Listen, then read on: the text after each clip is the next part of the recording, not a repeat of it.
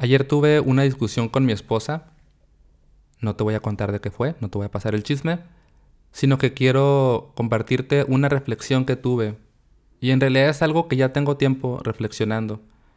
Y te lo quiero contar a ver si te sirve. Al episodio le puse cómo discutir con tu pareja, pero realmente no se trata de eso. Creo que un título más acertado para lo que te quiero contar es hablar desde el ego versus hablar desde la verdad.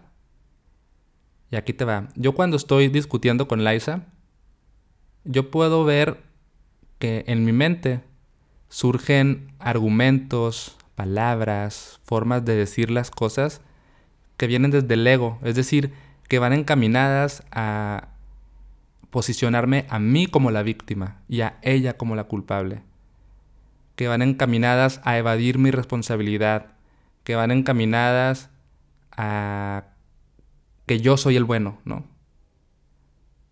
Y cada quien tendrá su voz del ego distinto. Aquí lo que yo quiero señalar es que existe esa voz, existe la voz que te quiere proteger, que quiere hacerte ver como que tú eres perfecto, que tú eres el bueno y que la otra persona es la que está mal y que al final de la conversación la voz del ego lo que busca es que la otra persona te termine pidiendo perdón o que la otra persona se sienta mal. Y yo puedo ver esa voz. Y lo más curioso es que con todo y mi práctica y mi trabajo emocional y todo, puedo ver la voz y a veces, aún reconociendo esa voz y aún sabiendo que no es lo mejor, hablo desde ahí. Termino diciendo esas palabras. Claro, no siempre. Estoy en un proceso y lo que trato de hacer es decir, ok, Pedro, sé que me estás diciendo que diga esto para ganar la discusión, pero no lo voy a decir. Voy a hablar desde otro lugar. Y es aquí donde entra esto de hablar desde la verdad. Así le puse, no significa que la verdad exista, no sabemos qué es la verdad, pero con hablar desde la verdad me refiero a hablar desde la sinceridad. Hablar desde la claridad, de ver las cosas como son.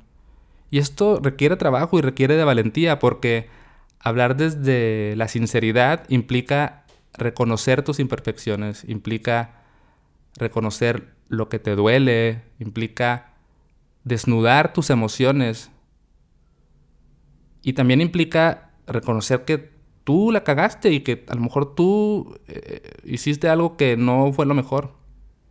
Y aunque hablar desde ese lugar es más difícil, me he dado cuenta que cuando hablo desde ahí, pues todo termina mejor. Terminamos asincerándonos, terminamos reconociendo cada quien cómo se siente, terminamos llegando a acuerdos más honestos.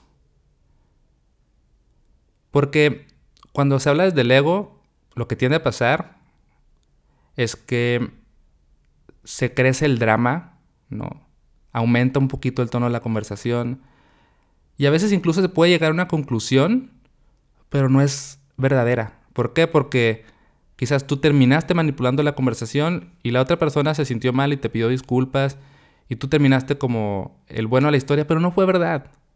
Y no sirve de nada llegar a ese acuerdo.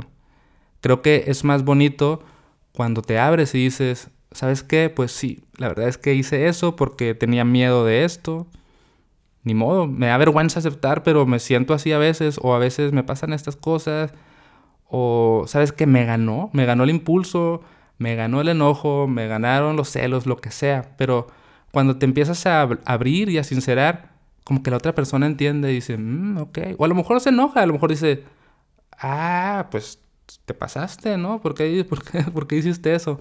Pero por lo menos estamos hablando ya de la verdad, estamos discutiendo lo que en verdad está pasando, no estamos creando personajes para salir bien librados de la conversación. Entonces, yo creo que también es, a ver, creo que pueden pasar tres cosas, pueden pasar tres cosas. Uno es que no alcances a identificar la voz del ego y que confundas la voz del ego con la voz de la verdad.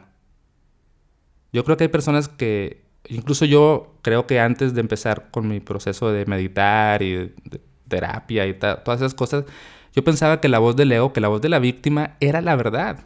No sabía distinguirlo.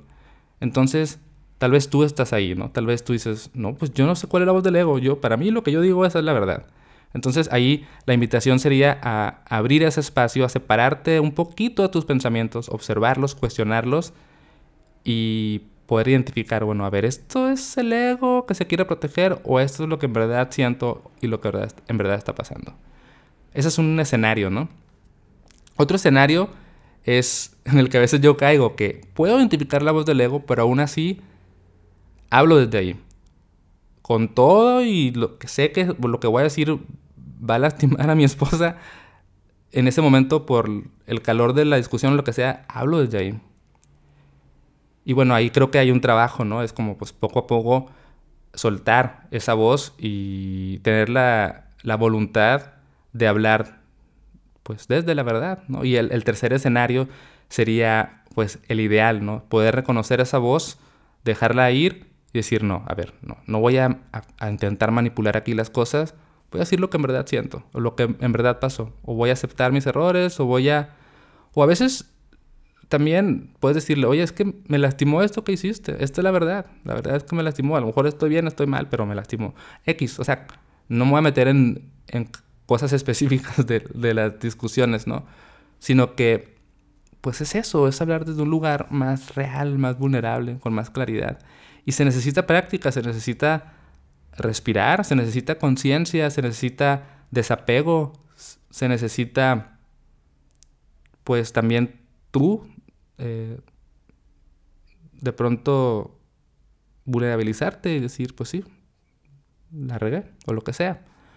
Creo que también este tipo de discusiones pues llevan a, a mucho autoconocimiento y también conocimiento de tu pareja. O sea, porque cuando, imagínate dos personas discutiendo desde el ego, están discutiendo máscara con máscara, ¿no?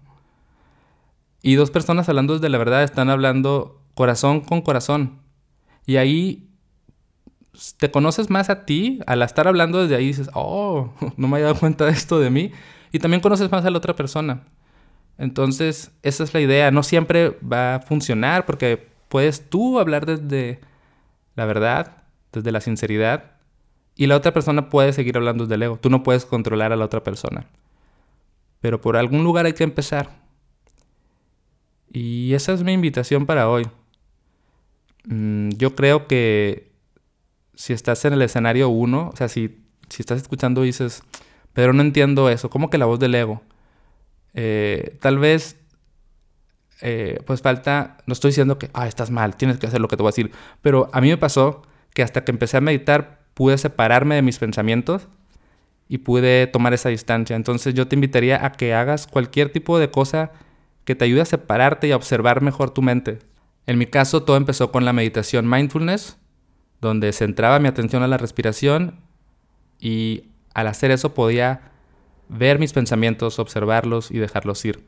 Y ya después se fue complementando con, más herramientas, pero no tiene que ser forzosamente meditación. Hay personas que escriben y a través de la escritura, por ejemplo, del journaling o escritura terapéutica, pueden reconocer mejor sus emociones, sus pensamientos y también surge esa distancia, pues que crea mucha sabiduría y que crea pues una, un autoconocimiento muy, muy profundo.